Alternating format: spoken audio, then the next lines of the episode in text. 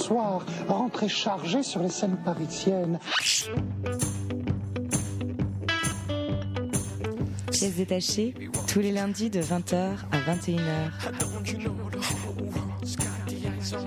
Prenez votre abonnement.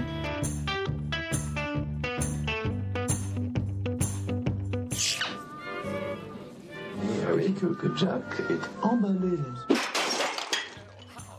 Bonsoir à toutes et à tous et bienvenue dans Pièces détachées sur Radio Campus Paris, votre émission consacrée à l'actualité des arts vivants en Ile-de-France. Et ce soir, c'est la dernière émission de notre belle saison. Pour la deuxième année consécutive, euh, nous avons le plaisir de ressusciter les morts ce soir, euh, de faire entendre euh, leur mâchoire qui mastique euh, les mots. Euh, donc nous avons euh, le plaisir de faire entendre des voix de metteurs en scène, de chorégraphes, de danseurs qui malheureusement n'ont pu être reçus, dans notre émission pour cause de décès. Nous commençons tout de suite avec Jean-Paul Sartre. Bonsoir Jean-Paul. Bonsoir. L'expression théâtre populaire a-t-elle pour vous un sens Et euh, dans l'affirmative, euh, qu'entendez-vous par là? Euh, théâtre populaire, oui, cette expression a bien pour moi un sens véritable. Peut-être même a-t-elle trop de sens, puisqu'en fait, elle signifie pour moi tout le théâtre. Ainsi, le problème n'est pas de savoir si le théâtre doit être un théâtre. Ah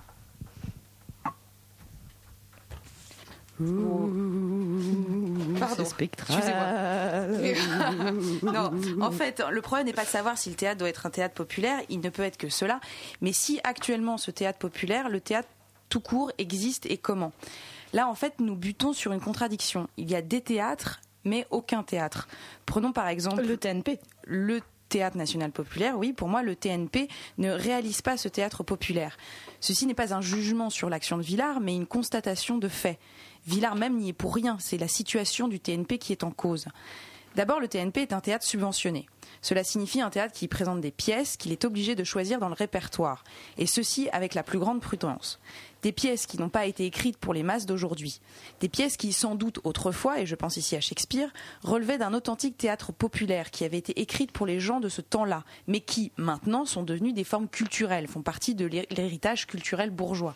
Donc euh, ainsi pour vous, le, fait de présenter, de représenter euh, des pièces du répertoire traditionnel, euh, même de les représenter renouvelées, en quelque sorte décapées, comme ce fut le cas pour le CID, ne relève pas d'une véritable entreprise de théâtre populaire?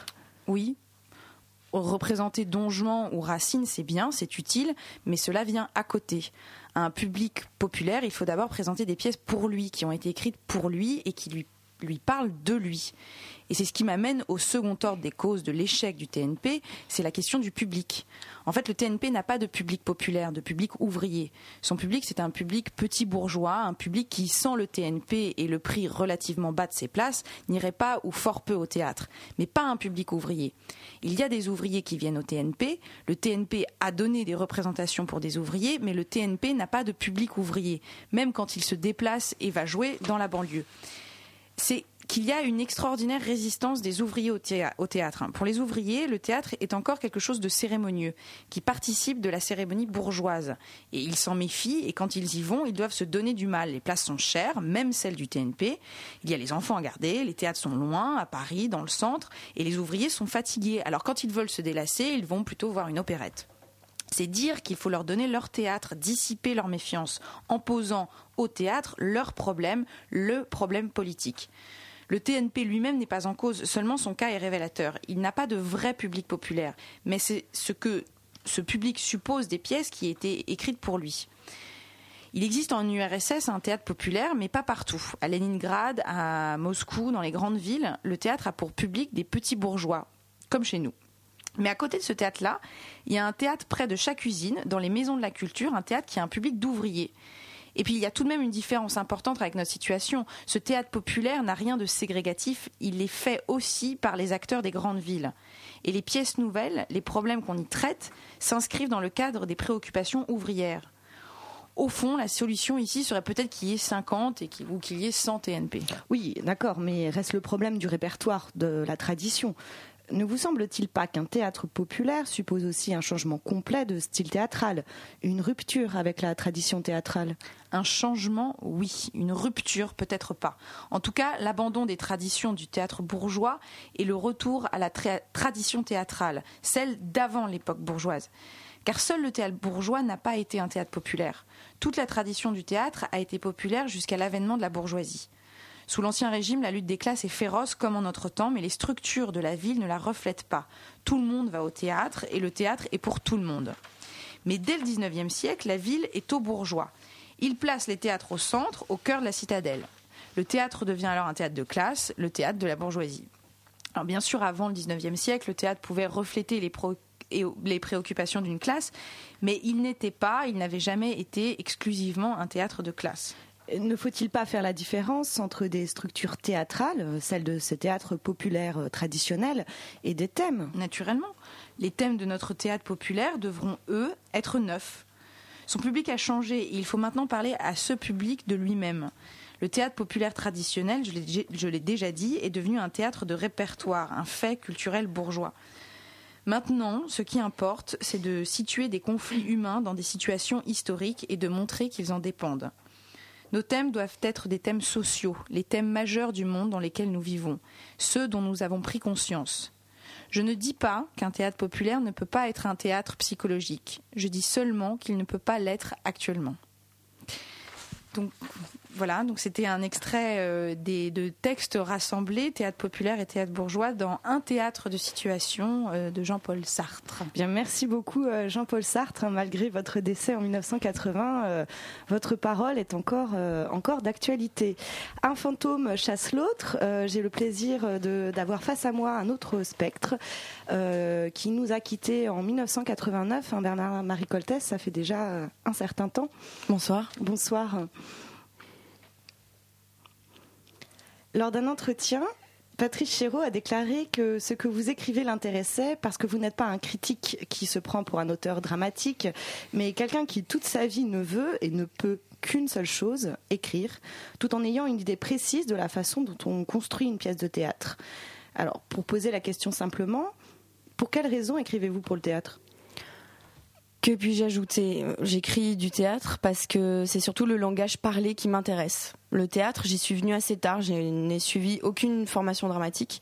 Quand j'ai vu mon premier spectacle à 22 ans, j'ai eu le sentiment que le principal, c'était le langage parlé. Au début, en tout cas, ce qui m'importait, ce n'était pas tant de raconter une histoire que de rendre des manières de langage. J'ai donc commencé à écrire des pièces de théâtre et pour l'instant, je n'ai rien d'autre en projet. Oui, enfin, si le langage parlé vous intéresse, vous pourriez écrire aussi des scénarios pour le cinéma. Euh, le théâtre est souvent considéré comme un média démodé. Cet intérêt ne fut en fait qu'un point de départ. Par la suite, je me suis aperçue plus nettement en écrivant qu'on a aussi besoin d'une histoire. J'ai de plus en plus de plaisir à raconter des histoires. Le théâtre, c'est l'action et le langage en soi, finalement, on s'en fiche un peu. Ce que j'essaie de faire comme synthèse, c'est de me servir du langage comme d'un élément de l'action.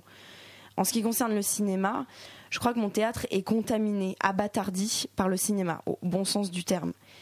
Je n'ai jamais été spectateur assidu au théâtre, mais je vais presque tous les jours au cinéma. Et par conséquent, j'ai une écriture un peu cinéma. Mais je n'écris pas de scénario parce que je considère ça comme une forme d'écriture particulièrement inférieure, ah en raison des exigences imposées au scénario pour se conformer aux idées des producteurs. J'aurais l'impression d'une régression car je me fous complètement d'écrire une maison, une rue, une voiture passe ou juste l'inverse. Ce genre de trucs comme ça, ça m'emmerde. Ce n'est pas de ça dont j'ai envie. Pour moi, les vrais auteurs de cinéma, ce sont ceux qui font leurs propres films d'après leur scénario. Ah, euh, vous voyagez beaucoup. Est-ce que vous écrivez en voyage? Oui, justement, je n'écris jamais à Paris mes idées me viennent toujours en voyage. Mais à vrai dire, je ne traverse pas la région comme euh, un ethnologue qui voyage pour collecter des impressions et les exploiter ensuite. L'important pour moi, c'est d'être isolé. J'ai écrit Combat de nègres et de chiens dans un petit village du Guatemala où on ne parlait même pas encore l'espagnol. J'y suis restée deux mois. Quand on ne peut plus parler son propre langage, la pensée elle-même change. De petits incidents qui se déroulent sans langage prennent une importance nouvelle. Pour en revenir à l'Afrique et à ma pièce, j'étais quelque part en Afrique et j'ai découvert qu'il me suffisait de décrire cet endroit pour exprimer ce qu'il a déclenché en moi. Ce qui se passe dans la pièce, ce sont des choses que j'ai également trouvées à Paris. C'est donc pas une enquête sur la vie des chantiers en Afrique. Tout cela peut aussi bien arriver dans une HLM de Sarcelles. Le lieu Afrique est en même temps une métaphore. Très intéressant. Euh, suite à un gros désaccord quant à une mise en scène faite à Hambourg de votre pièce euh, Le Retour au désert, euh, j'imagine qu'il n'y a pour le moment pas de grande chance pour qu'on voit votre nouvelle pièce en Allemagne. Non, à moins que Peter Stein ne soit prêt à la monter. Ah oui, vous, vous avez confiance en Peter Stein? Aveuglément.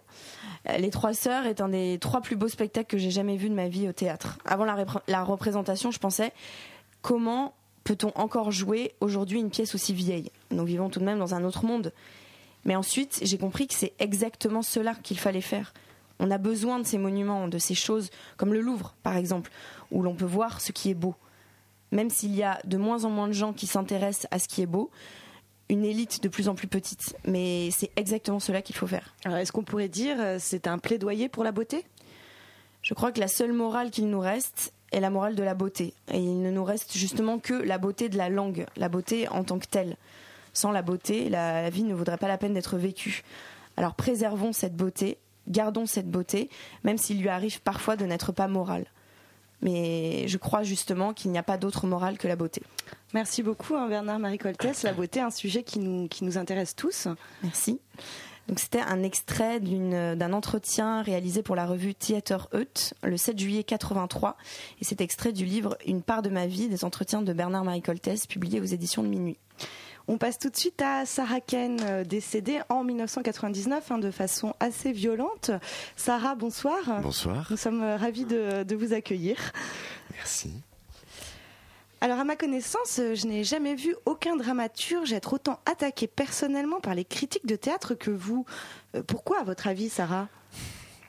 Honnêtement, je pense que c'est parce qu'ils n'ont rien d'autre à dire. S'ils ne savaient pas quoi dire à propos de la pièce, automatiquement, ils s'en prennent à l'auteur, ou alors au directeur du théâtre, ou aux acteurs. Bon, pour en revenir à ce qui s'est passé lors de la représentation presse d'Anéanti, euh, c'était un peu étrange. Le Royal Court Theatre euh, ne savait pas trop quoi faire d'Anéanti. D'ailleurs, beaucoup de personnes hein, au sein du Royal Court ne voulaient pas que la pièce soit programmée. Quoi qu'il en soit, ils ont décidé de finalement programmer Anéanti juste après Noël, quand personne ne va au théâtre, en se disant ben, que personne ne remarquerait la pièce. C'est bien leur style. Et oui, exactement. Donc la représentation presse, elle a eu lieu au Theatre Upstairs du Royal Court, qui a pour habitude de faire deux représentations presse afin d'éviter qu'il y ait trop de journalistes dans la salle. Alors à l'époque, l'équipe du Royal Court était, il faut le dire, assez peu rigoureuse et donc n'avait pas remarqué qu'il y avait une autre importante représentation presse dans un autre théâtre londonien, l'Almeida, au cours d'un des soirs de la représentation presse d'Anéanti. Donc au final, eh bien tous les journalistes sont venus le même soir voir Anéanti. Euh, j'étais assise au fond de la salle, j'ai regardé partout et j'ai réalisé alors qu'hormis le directeur du théâtre qui était au premier rang, eh bien, il n'y avait que des critiques de théâtre. Avec moi, nous n'étions que trois femmes dans le public, et tout le reste, eh bien, ce n'était que des hommes blancs, de la classe moyenne, d'une quarantaine d'années, et tous portaient une veste. c'est cocasse. Et oui, et c'est vraiment à ce moment-là, eh bien, que j'ai pris conscience que le personnage principal de ma pièce était un journaliste de la classe moyenne qui non seulement viole sa copine, mais aussi se fait violer et mutiler, et que ben, forcément, dans la salle, personne n'allait aimer. et, cela a été le cas, alors que initialement, je pensais vraiment que les critiques aimeraient anéanti. Donc autant vous dire que le lendemain de cette représentation, ça a été la totale anarchie. Euh, avec le recul et, d'une manière générale, je pense que ce qui s'est passé, c'est que j'ai voulu créer une forme théâtrale qui n'avait jamais été faite auparavant. Une forme pour laquelle il serait impossible de dire ah ben celle-ci est identique à celle que j'ai lue dans une pièce écrite il y a 20 ans. Et parce que justement, cette forme n'avait aucun précédent, eh bien personne n'a su quoi en dire. Le critique Michael Billington du Guardian ne mm. pouvait pas dire il y a dans cette pièce un certain réalisme social dont je vais pouvoir parler. Il ne pouvait pas dire non plus c'est surréaliste et je n'aime pas ça, donc n'allez pas voir la pièce. La seule chose qu'il pouvait dire, c'est que l'auteur de cette pièce est clairement folle alliée et qu'elle devrait être enfermée. D'ailleurs, le Daily Mail a suggéré que l'argent dépensé pour la pièce, eh bien, aurait dû l'être pour qu'on m'offre un traitement médical. Et je suis d'accord, mais là n'est pas le sujet. Bah oui, on a vu où ça vous a mené. Hein. mais euh, avant vos déboires hein, suicidaires, comment écriviez-vous, Sarah Kane? Hmm. Euh, d'une pièce à l'autre, euh, en fait, le processus est à chaque fois différent. Ça dépend aussi du lieu dans lequel la pièce va se jouer. Euh, au tout début, j'ai tendance à écrire tout un tas de conneries très rapidement, sans aucune forme. Le processus d'écriture d'Anéanti a été très particulier. Sûrement parce qu'il s'agissait de ma première pièce et que du coup, bah, je ne savais pas trop ce que je faisais, mais formellement parlant. Ce que je veux dire, c'est que je savais ce que je faisais, mais pas avec la même conscience qu'aujourd'hui. Par exemple, au bout de deux pages d'écriture de manque, j'ai pu me dire tout de suite, ah ben je vois parfaitement la forme que cela va prendre, c'est intéressant. Euh, avec Anéanti, euh, ce n'est que six mois après avoir achevé l'écriture que je me suis dit, ah ok, c'est donc ça que j'ai fait.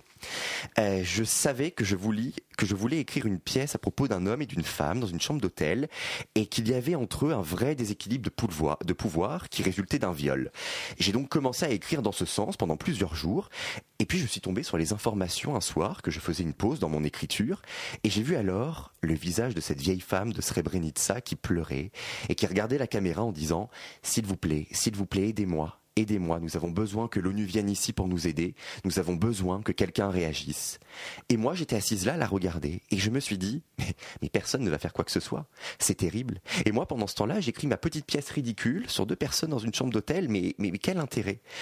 J'avais donc envie d'écrire sur ce que je venais de voir, mais c'est vrai que j'étais toujours attiré par cette histoire d'un homme et d'une femme dans une chambre d'hôtel. J'ai donc pensé à quelle pourrait être la connexion entre un viol banal dans une chambre d'hôtel de Leeds et ce qui se passe en Bosnie.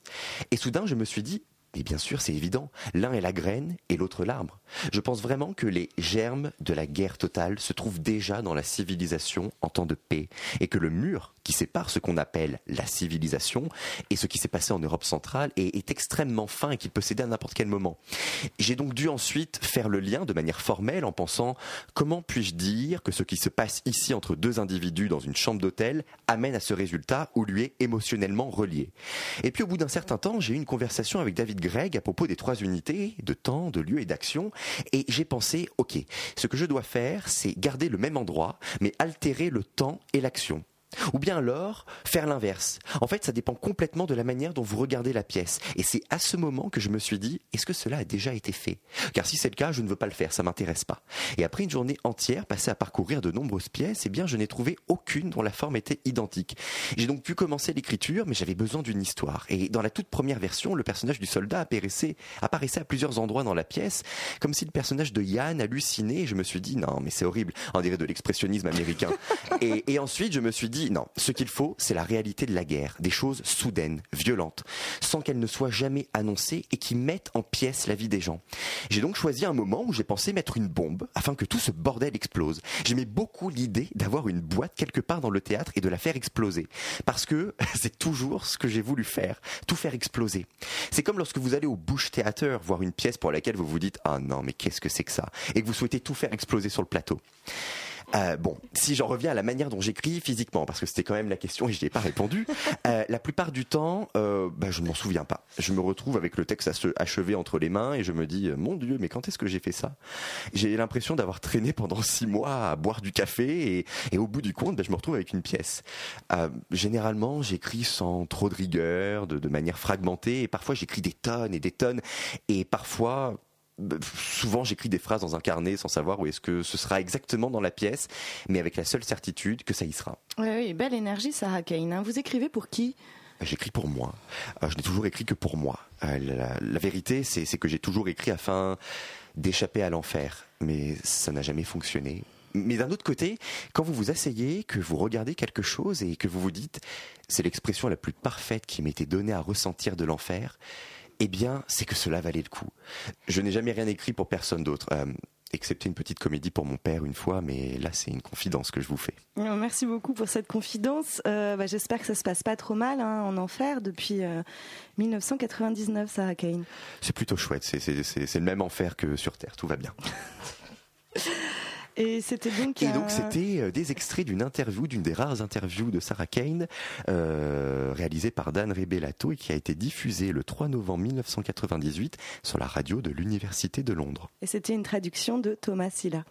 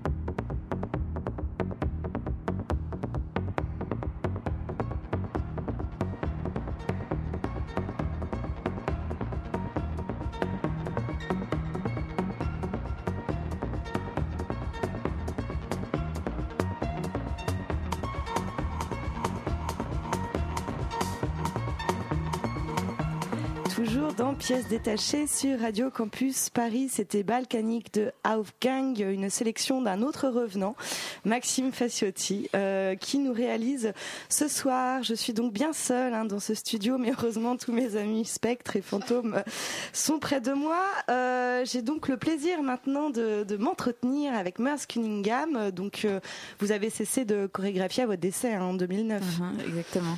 Euh, Merce, je me posais une question. Euh, que signifie l'amitié pour vous Euh, L'amitié, euh, ben, beaucoup de choses. Je crois que c'est d'abord le partage de ce que vous faites vous-même et de ce que font les autres, hein, des idées, des habitudes, des façons de voir ou d'écouter.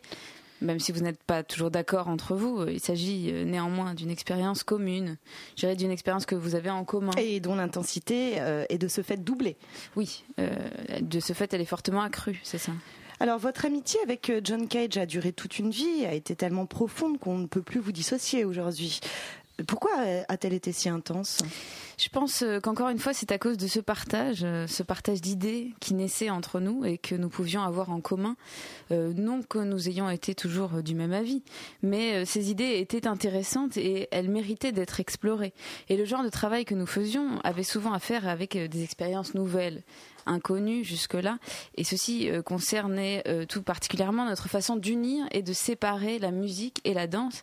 Euh, C'était des expériences qui étaient difficiles d'expliquer alors, et je crois encore maintenant qu'il est difficile d'expliquer, mais elles étaient parfaitement compréhensibles pour John autant que pour moi. Nous savions que, vous, que nous pouvions travailler sur cette nouvelle base d'approche et que nous réalisions en même temps une démarche tellement vivante qu'il n'y avait aucune raison de l'arrêter. C'est assez beau. hein. Euh, la façon dont composait John Cage euh, coïncidait-elle dès le début avec euh, votre façon de concevoir la danse ou alors euh, vous êtes-vous seulement trouvé plus tard et, et comment cette interaction est-elle venue au final? Alors John Cage et moi, on s'est rencontrés quand j'étais à la Cornish High School de Seattle, qui est une école de- pour les performi- performing arts. Mhm. Euh, moi, je voulais d'abord devenir un acteur, mais bon, la conception de l'école était de former de telle manière que si vous vous intéressiez à une discipline des arts, vous deviez obtenir des connaissances dans tous les autres domaines. Moi, j'aimais la danse surtout, et je pratiquais déjà le tap dancing, euh, donc les claquettes. Euh, et John, oui, c'est assez. euh, Vous Ah ne oui, saviez pas ah, Non, non, c'est une Non, non. anecdote qui m'intéresse hautement. Oui, oui. Et, et donc John était dans la seconde année, enfin il était venu la seconde année où j'y étais pour accompagner les classes de danse. Et très vite, il s'est imposé par son étonnante profusion d'idées, et surtout par son humour. Ah bah, légendaire, Et, euh, hein, bien légendaire, sûr. bien sûr. Et une des premières choses qu'il a fait, c'était de s'arranger pour avoir un petit groupe de percussion, vous imaginez, pour, jouer, pour jouer les pièces qu'il avait écrites. Et donc, il m'a invité à faire partie de ce groupe de percussionnistes. Euh, mais bon, moi, j'avais pas une pratique musicale incroyable. hein. J'avais joué du piano, euh, mais j'étais pas percussionniste. Mais John m'a dit, c'est pas ça qui compte. Ce qui compte, c'est ton sens du rythme. Un sens du rythme qui est si clair. Mais alors, c'était quand tout ça? Euh, je dirais euh, 38, 39. Mais c'est- c'est- Oui, c'est pas tout jeune. hein. Non, hein. et puis bon, après l'année suivante, je suis allée à New York et euh, je suis devenue un danseur dans la compagnie de Martha Graham. Euh, deux, trois ans après, avec une danseuse, Jean Erdman, euh, on a projeté de faire un programme ensemble et une pièce qui s'appelait Credo in US. Et euh, on avait euh, pour ça réalisé une conception euh, originale de danse.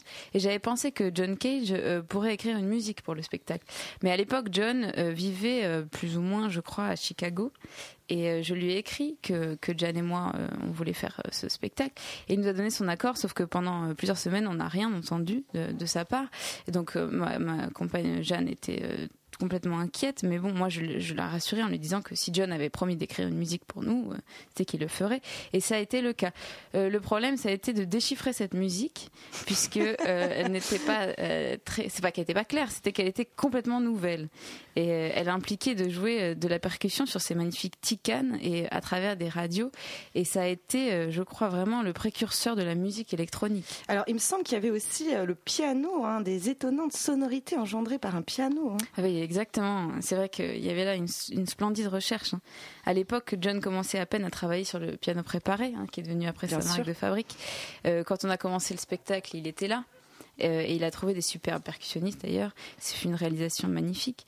Et ce qui était intéressant, c'était que la musique suivait la danse, mais parfois elle interrompait d'une façon merveilleuse, comme elle le fait. euh, euh, C'est-à-dire qu'une sorte d'irruption soudaine de quelque chose qui se passait. John gardait le phrasé qu'on avait donné à la danse, mais il modifiait le ton au milieu pour aboutir à une autre chose. Et moi, personnellement, j'ai beaucoup aimé cette façon de concevoir la relation à la musique, à la danse. Euh, Est-ce qu'on peut considérer que cette réalisation était à l'origine euh, de la démarche que vous avez plus tard réalisée ensemble avec John Cage, Euh, cette musique-là euh, était euh, là encore clairement euh, à l'époque mise sur la danse, je dirais. Mais l'année d'après, euh, John et moi nous donnions un programme ensemble, et moi je dansais les solos, et lui il jouait euh, séparément une musique qu'il avait écrite spécialement pour un piano préparé. Et c'est là qu'on a commencé à travailler sur ce qu'il appelait la structure rythmique, qui est à mon avis le vrai début de cette conception d'une séparation entre la musique et la danse, puisque par la, structure même, la structure rythmique, on a créé des structure points sur lesquelles on commençait et on finissait. Voilà, mais sauf qu'au milieu, on pouvait être très très séparés. Et à l'époque euh, de ces structure points, euh, il pouvait nous paraître très long ces moments euh, d'intervalle, puisque, mais bon, euh, déjà instinctivement, je sentais que c'était une façon assez intéressante de travailler. Et puis, on savait où on en était toujours, même si euh, la danse et la musique n'étaient pas forcément ensemble, euh, on continuait tous les deux. Euh, et c'est après plus tard qu'on a, comme on dit, enfin comme on a pu dire, coupé le temps de manière différente avec des longueurs de phrases qui devenaient de plus en plus grandes. Euh, voilà. Mhm. Euh, et alors, un des mots-clés que vous avez utilisé au cours de votre conférence de presse à l'ambassade des États-Unis euh, le 4 juillet hein, a été indépendance. Alors, euh, je pense que c'était pas seulement à cause de Independence Day. Non, non. l'indépendance pour moi, pour notre situation de danseur, de compagnie, je pense que je voudrais l'expliquer ainsi. Le compositeur écrit sa musique, d'accord, dans des circonstances données, selon des nécessités. Moi, je ne lui dicte pas ce, qu'il doit faire ou selon des opinions préconçues. Il a aussi la liberté de précéder, d'accompagner ou de suivre la danse, comme il le souhaite. Bien sûr, je lui donne toutes les informations qu'il le souhaite. John, par exemple, demandait toujours quelle était la structure de ma pièce, dans le sens euh, le plus large. Ainsi, il pouvait euh, réaliser une structure totalement différente. Oui, donc du coup, c'est en fait ce qui constitue toute la différence avec des chorégraphes qui écrivent sur une musique qui existe déjà. Euh, le compositeur, la musique deviennent pour vous de vrais partenaires. Voilà. C'est très différent comme démarche. Exactement. Et la même chose est valable dans une mesure différente euh, pour le décor. Bon, à part, à part restrictions et limites purement pratiques, je ne dicte pas aux acteurs ce qu'ils doivent réaliser comme décor. aux artistes, vous Aux artistes, dire, pardon. Oui, oui. euh, donc je leur laisse leur, la pleine liberté, une liberté acquise par la connaissance de mes intentions comme chorégraphe. Et alors, comment vous maîtrisez le fait que les danses soient répétées chaque soir en tournée? Bah, je les contrôle avec un chrono. hein. Je place mes repères en sectionnant la chorégraphie.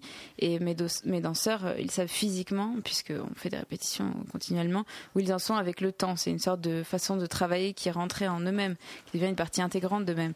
Par exemple, euh, dans la pièce donnée à Luxembourg, euh, Ground Over Overlay, euh, c'est un assez bon exemple pour parler de ce que peut être le résultat de notre approche. La musique donc de, Stuart Dempster, a- qui a fait ses études à Washington et à Seattle. Euh, donc voilà, en fait, on lui a demandé euh, en tant que partenaire d'écrire une musique. Il a été très intéressé de le faire. Euh, il a seulement demandé que tous les danseurs de la compagnie soient impliqués et il a voulu connaître surtout la durée de la danse. Moi, j'ai dit que c'était à peu près 30 minutes. Euh, il a parlé avec David Tudor et John Adams euh, pour l'électronique et ses possibilités de matériel et il a commencé le travail. Euh, moi, j'écrivais et je travaillais la danse à New York, et lui, il composait la musique à Seattle. Sauf que le jour de la création, donc euh, on avait encore une répétition générale. Euh, bon, d'habitude, on ne travaille pas dans les costumes de scène, mais bon, cette fois-ci, les danseurs les portaient pour des raisons pratiques. Euh, Stewart était là et répétait avec ses musiciens. Et quand je me suis approchée de lui, il m'a demandé mais vous là vous avez l'intention de faire un filage euh, de toute la danse euh, actuellement là? Et moi j'ai dit ben oui oui, euh, on va commencer dans quelques minutes. Et alors il m'a posé la question euh, en toute sincérité, mais est-ce que vous auriez quelque chose si on jouait la musique avec vous? Et bon, et quand euh, la musique a commencé, j'ai su que ça allait être merveilleux puisque danse, musique et décor se conjuguaient euh, donc quelque chose d'assez exceptionnel. Mais alors, du coup, vous devez avoir une très grande confiance hein, dans vos partenaires pour travailler ainsi, sinon c'est pas possible. Bah oui, hein, et puis comme le disait Christian Wolff, euh, c'est une question de bonne foi. Vous faites confiance à quelqu'un, vous partez de. Si vous faites confiance à quelqu'un, vous partez de la conviction qu'il ne vous trompera pas. Ah bah, ce qui nous amène, enfin, ce qui nous fait boucle avec hein, la première question que je vous posais sur l'importance de l'amitié. Oui, absolument, c'est ça. Euh, bon, vous êtes sûr qu'un ami ne profitera pas de la confiance que vous lui témoignez, qu'il n'en abusera pas. Et alors, pour John Cage, est-ce qu'on pourrait dire que le silence était très important? Bah, Cage a écrit 3 minutes 33, hein, il a composé le silence. Euh, je pense toujours que le silence est une merveilleuse partie du, théâtre. Euh, il y a une œuvre euh, à mon répertoire qui s'appelle Enter. On l'a créée à Paris juste après la mort de John. Et une partie de la danse, c'est moi qui, qui l'a fait. Et dans cette partie-là, je suis immobile sur scène pendant 4 minutes et 33 secondes pour John. Ah, John que vous avez rejoint hein, au paradis ou en enfer, on ne sait pas, hein, en, en, 2009. Voilà, uh-huh. Merci beaucoup. Merci à vous. Hein. Une interview euh, donc, qui a été réalisée par euh, Guy Wagner et Marco Battistella, euh, qui était rédacteur musical à la radio socioculturelle 100,7. 1990, un décès d'Antoine Vitesse qui a le plaisir quand même de nous faire un petit coucou ce soir. Bonsoir Antoine. Bonsoir, bonsoir. Alors Antoine, vous avez consacré beaucoup de temps à la transmission du savoir théâtral. Euh, comment vous envisagez la relation entre le maître et le disciple, si on doit utiliser des gros mots? Alors c'est vrai que j'ai euh, consacré énormément de temps à l'enseignement. En fait, à vrai dire, j'enseigne depuis que j'ai commencé à faire de la mise en scène, c'est-à-dire depuis, depuis 21 ans. Je, crois à la transmission.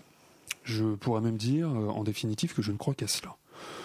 L'enseignement du théâtre est de l'ordre de la tradition orale et il faut maintenir la mémoire. C'est mon obsession. Mémoire de la langue, mémoire théâtrale, dont la transmission est de mon point de vue une affaire de vie ou de mort. C'est le cas de le dire. Et en disant ces mots, je... il me semble déjà que je précise un peu de quelle manière je vois le problème de l'enseignement. Au fond, il y a deux grandes catégories d'écoles de théâtre. La plus connue, eh bien, c'est l'école polytechnique du théâtre. C'est celle qu'on donne souvent en exemple. Les pays euh, socialistes ont très bonnes écoles de cette sorte. Non seulement on y enseigne les arts de la scène de façon polytechnique, c'est-à-dire différentes spécialités qui font l'objet de différentes facultés à l'intérieur de la même école, mais euh, ce type d'école se fonde sur la notion de progrès ou d'étape.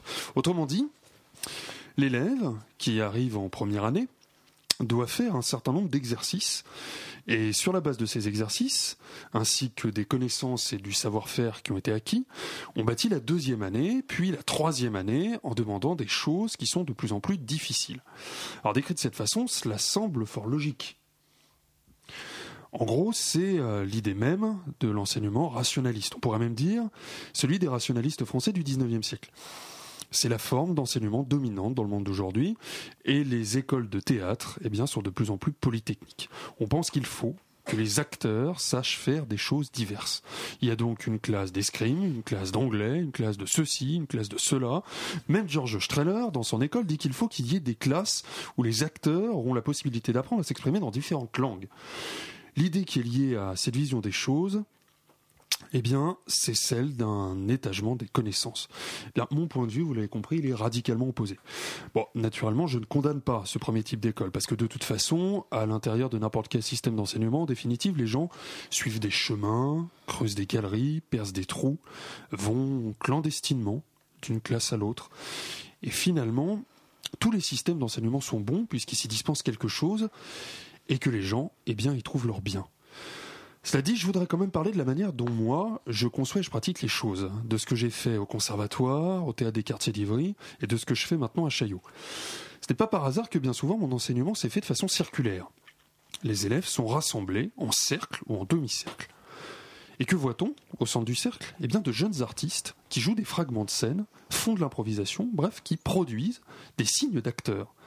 Et le maître, alors j'emploie exprès le mot maître que je trouve euh, plus démocratique finalement que tout autre.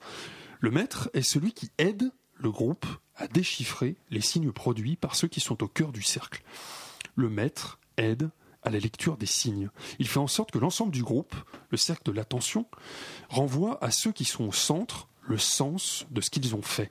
Car le jeune artiste, l'artiste débutant, risque de se tromper, non par rapport à une norme établie ailleurs, mais par rapport à ce qu'il veut lui-même vraiment faire, et donc euh, errer, être incertain des signes qu'il produit, utiliser des signes répétitifs. une syntaxe pauvre. De même, ma manière de parler anglais n'est pas fautive, mais elle est absolument répétitive. J'utilise sans cesse les mêmes formes. J'ai l'impression d'être un imbécile quand je parle anglais.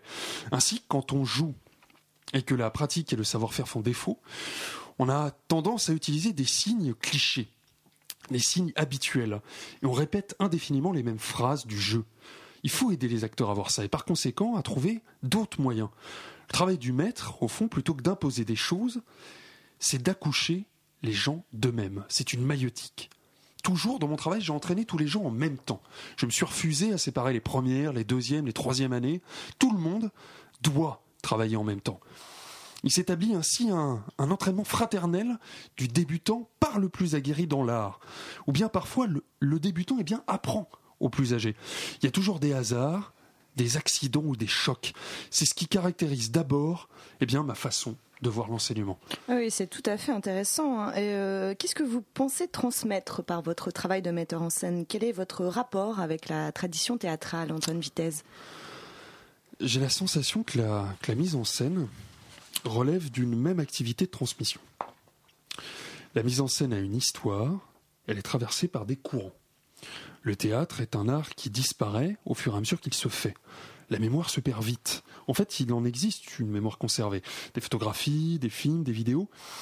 Mais il y a aussi une transmission qui est en grande partie imaginaire et fantasmée. Cela dit, on dénote un certain nombre de courants. Et je pense m'inscrire dans l'histoire de la mise en scène européenne.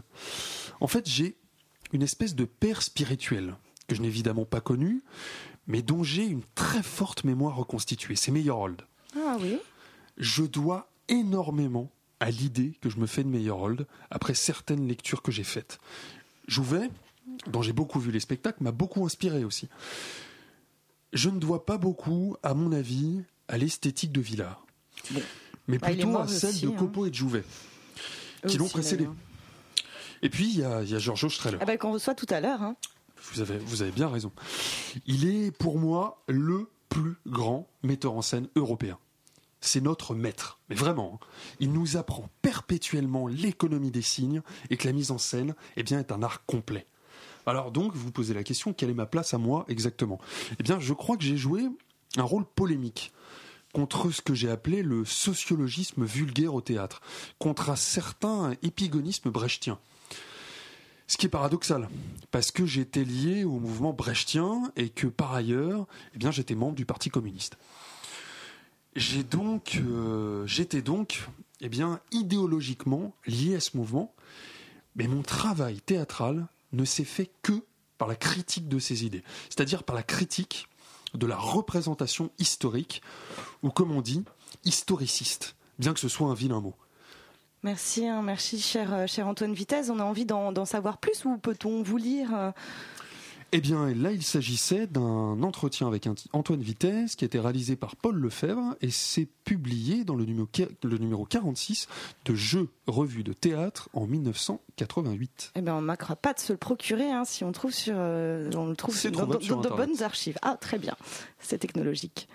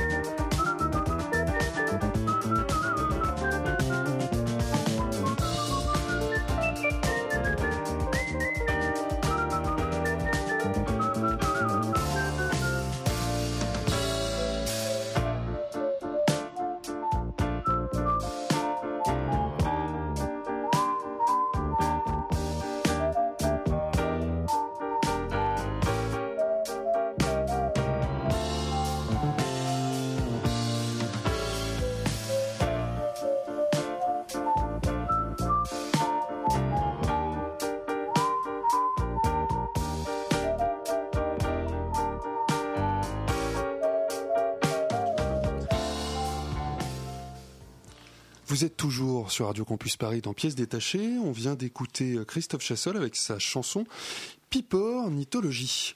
Alors on continue euh, tout de suite. J'ai rejoint l'émission pour, euh, pour interviewer une autre de nos revenantes, euh, la chorégraphe japonaise Carlotta Ikeda, qui est disparue l'an dernier, en 2014. Alors Carlotta Ikeda, c'est votre nom de scène. Bonsoir. Pourquoi, bonsoir Carlotta Ikeda, pourquoi avez-vous choisi ce prénom? Alors en fait, c'est une référence à la grande danseuse italienne Carlotta Grisi j'ai choisi ce nom euh, lorsque j'ai commencé à m'intéresser au buto, euh, parce qu'il symbolisait pour moi une force de transmission et une ouverture vers, d'autres mondes et vers d'autres danses. Euh, vous savez, quand on choisit son nom, on s'ouvre inévitablement à une autre identité, on désigne une altérité. Et je ne peux vous dire précisément pourquoi à l'époque j'avais choisi le prénom d'une danseuse classique, mais par contre quand j'étais petite j'avais un livre de photos de danseuses classiques qui me fascinait et qui me faisait rêver. Et par contre, c'est paradoxal parce que lorsque j'ai vu pour la première fois à l'âge de 20 ans un spectacle de ballet classique, j'ai été affreusement déçue. Euh, C'était pas du tout comme ça que je me l'étais imaginé. Et peut-être qu'à ce moment-là, je ne souhaitais pas être enfermée dans l'étiquette buto ou danse japonaise et que je voulais découvrir d'autres horizons chorégraphiques, euh, qu'ils soient classiques, modernes, orientaux ou même euh, occidentaux. Mais alors il faut savoir que je danse aussi avec euh, mon nom de famille, Ikeda. Donc je suis en quelque sorte forcée de travailler avec toute mon histoire personnelle et familiale. C'est cette histoire que je porte en moi et ma danse doit pouvoir la transformer. Elle doit transformer mon individualité. Vous ne revendiquez donc pas l'appellation de buto? Bah, ça n'a pas de sens pour moi. Euh, je revendique pas ce label. En 77, quand je suis venue en France, euh, je ne savais pas encore euh, ce qu'était ma propre danse et la seule chose qui m'importait, c'était de la découvrir. La, rencontre avec Ishikata fut de ce point de vue essentielle, même si je n'ai pas été son élève j'ai appris beaucoup en assistant à ces spectacles, même si le premier spectacle que j'ai pu voir de lui ne m'avait pas bouleversé. C'est comme ça. Son univers était très très loin du mien je me sentais beaucoup plus proche du Daira Kudakan. Et je ne l'ai connu personnellement qu'à la fin de sa carrière. Hein. je parle de Hijikata. Et son influence sur moi fut d'ordre personnel. Hein. il venait souvent boire chez moi, d'ailleurs, et on parlait beaucoup. Pour quelle raison avez-vous eu envie de partir? Pourquoi avoir choisi la France particulièrement? Et je dirais que je n'ai pas choisi la France euh, et que finalement peut-être que c'est la France qui m'a choisi. C'était une chance en fait à cette époque qui était offerte par le carré euh, Sylvia Montfort, je parle de 77, et ça a été une première racine dans ce pays je connaissais absolument rien à la situation de la danse française avant ce premier voyage. Hein. Et quand je suis revenue pour des tournées avec ma compagnie Ariadone euh, de 81 à 85, euh, j'ai été surprise de constater la formation de structures de, production, d'aide importante aux chorégraphes. Et c'est ça qui m'a permis de continuer mon travail ici. Mais alors jusqu'en 85, euh, à ce moment où le Festival de Montpellier a soutenu financièrement la pièce Imé, il faut savoir que je ne bénéficiais d'aucune aide si j'étais restée au Japon, j'aurais peut-être dû changer de métier ou alors j'aurais continué dans des conditions misérables à raison de quoi? Une petite pièce par an? La, situation reste très difficile au Japon, hein, malgré quelques efforts récents de subvention. Mais bon, par ailleurs, au-delà de ces, raisons matérielles, le voyage est essentiel à mon travail.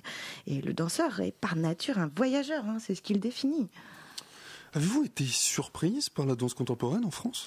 Je l'ai découverte que progressivement. Je connaissais mieux la danse classique. Mais une chose me surprend, oui, vraiment particulièrement. Pour moi, quand un chorégraphe de danse euh, ne danse plus, euh, plutôt, pardon, dans ses propres chorégraphies, j'ai l'impression que quelque chose se perd. Lorsqu'il danse en solo ou en duo, je trouve cela souvent très profond. Et je retrouve plus cette même profondeur quand il chorégraphie pour d'autres l'utilisation des décors, des costumes par exemple, me paraît souvent arbitraire ou formelle et tournée vers l'extérieur. Il y a des modes qui s'installent, une relation non intrinsèque aux matières employées pour le spectacle. Eh ben merci, Carlotta Ikeda, d'avoir été avec nous ce soir. Merci à vous, c'est un plaisir.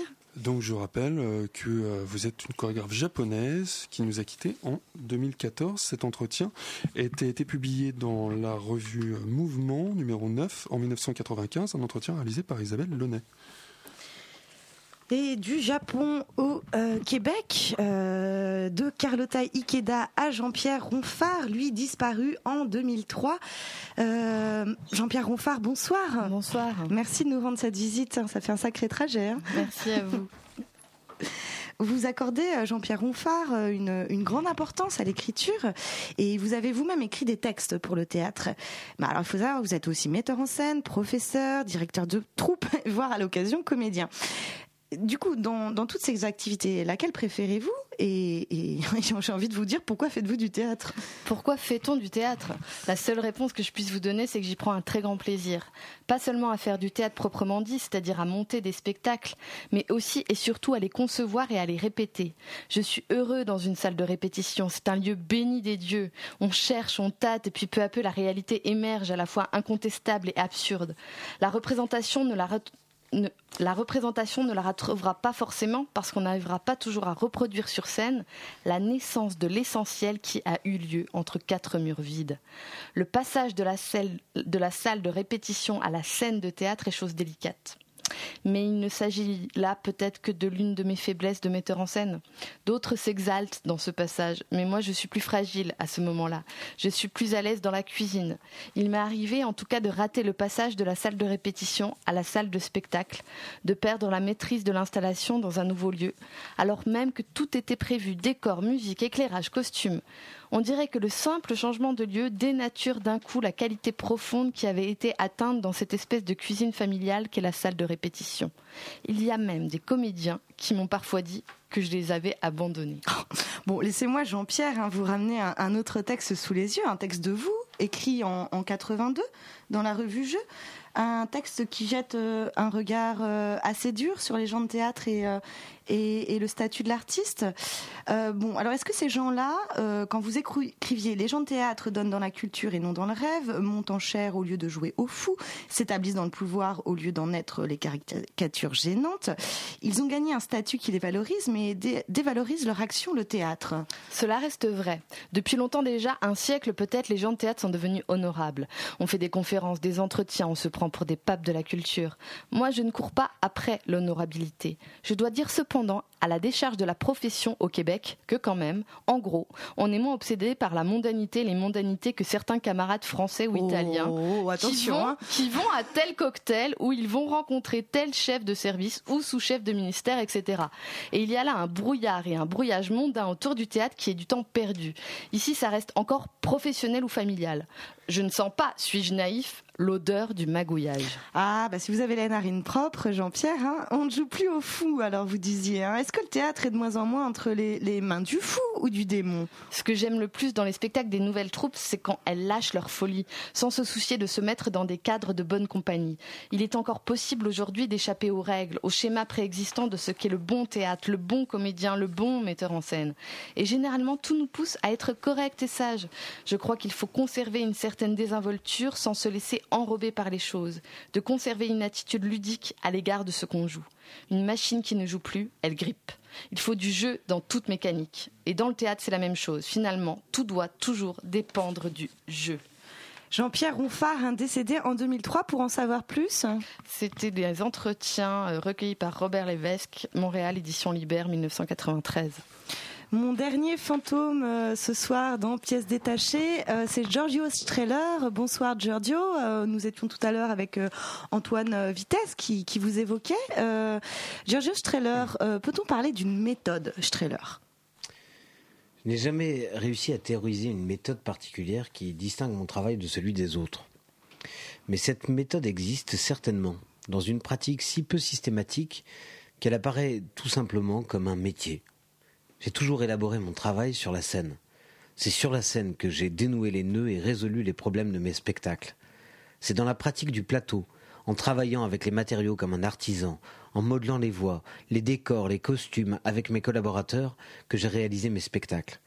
Mais aussi en mettant un peu les lumières en place dès le premier jour, en sortant des caisses les costumes et les accessoires, en liant le travail des machinistes et des électriciens à celui des acteurs, en façonnant peu à peu avec mes collaborateurs ce monde en gestation dans la pénombre, encore informe, mais doté de toutes les virtualités d'une vie future, en étant attentif à ce que j'appelle les accidents de scène, ceux qui arrivent durant le cours des répétitions et qui souvent, fortuitement, apportent des solutions à des situations bloquées ou corrigent et améliorent des actions scéniques passables ou insatisfaites.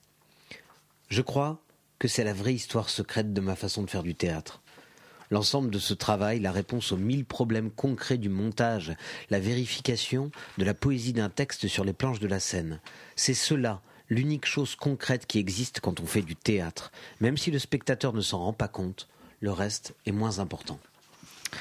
Comment euh, choisissez-vous les textes que vous montez, euh, Giorgio Strehler C'est une question à laquelle il est difficile de répondre. Ouais, je comprends, oui. Car un choix au théâtre n'est jamais pur. Il correspond toujours à un ensemble de préférences, de causes, de contingences diverses, ou bien est le fruit de circonstances plus ou moins favorables, d'obscurs sentiments, d'opportunités, de nécessités. Je veux dire qu'il y a des choix que j'ai été obligé de faire en tant que cofondateur du Piccolo Teatro, dans l'immédiate après-guerre, puis en tant que seul directeur de cette institution. Enfin, des choix qui correspondent à mes inclinations.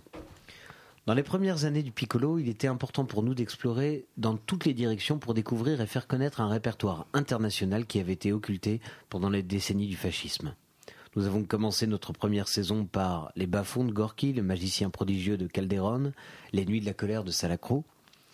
Mais il nous fallait aussi retrouver la tradition de la commedia dell'arte que nous avions oubliée en Italie, et nous nous sommes proposés de le faire avec le serviteur de deux mètres de Goldoni. Il fallait encore susciter des vocations à l'écriture théâtrale pour constituer un répertoire italien contemporain qui faisait défaut.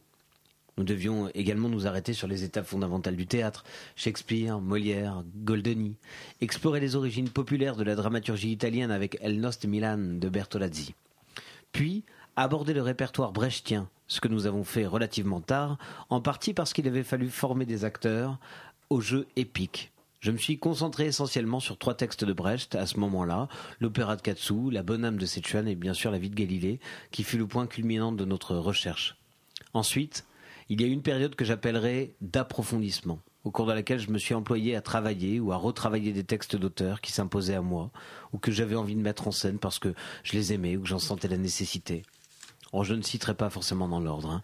Les géants de la montagne de Pirandello, etc., le roi Lear. Après cela, j'ai voulu interroger les auteurs contemporains, Genet, Beckett, Tabouki, De Filippo. Et enfin, j'ai eu l'envie d'explorer des textes ou des auteurs que je n'avais jamais montés, dont L'île des esclaves de Marivaux. Et bien sûr, Faust de Goethe. Faust est l'une de ces œuvres qui m'attendaient à un moment de ma vie d'interprète et de metteur en scène. Un texte aussi immense que Faust s'affronte dans l'inconscience de la jeunesse ou dans la plénitude de la maturité. Je n'ai pas eu le courage de monter Faust dans ma jeunesse comme je l'ai eu pour la tempête. Je me devais donc de l'aborder de l'affronter à un moment extrême de mon parcours alors que cette œuvre ultime m'avait accompagné en contrepoint. Si je puis dire, pendant toute ma carrière. Ce texte qui rassemble toutes les réflexions de Goethe sur la culture, la civilisation européenne a été l'un des phares de ma vie culturelle. Avec ces deux spectacles qui a été présenté en deux parties, avec ce spectacle qui a été présenté en deux parties, Faust fragment 1 et Faust fragment 2, j'ai voulu tenter une représentation intégrale de l'œuvre de Goethe. Peu monté en Italie en ce qui concerne la première partie et pas du tout en ce qui concerne la seconde partie. Merci beaucoup, Giorgio Strehler. Euh, pour en savoir plus euh, suite à votre décès en 1997, où est-ce qu'on peut lire euh, la suite de ces entretiens? Dans un livre, j'imagine. Absolument. Dans Introduction, Entretien, choix de texte et traduction par Myriam Tannant chez Actes Sud Papier.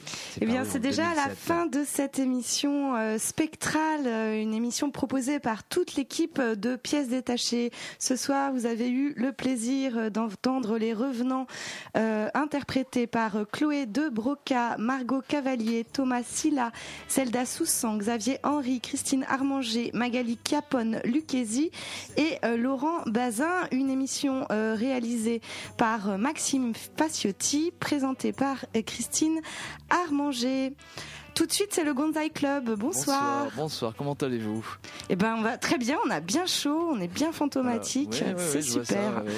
Nous aussi, on aura quelques, quelques cadavres dans le placard. C'est vrai, des cadavres, ben on a hâte. Il faut rester branché sur le 93.9 FM. Profitons-en pour faire un gros bisou à Xavier Marie, qui nous écoute très probablement euh, là-bas, tout là-bas, au Québec. Euh, restez branchés sur le 93.9 euh, FM. Et puis, on vous dit à la saison prochaine. I can't be learned from.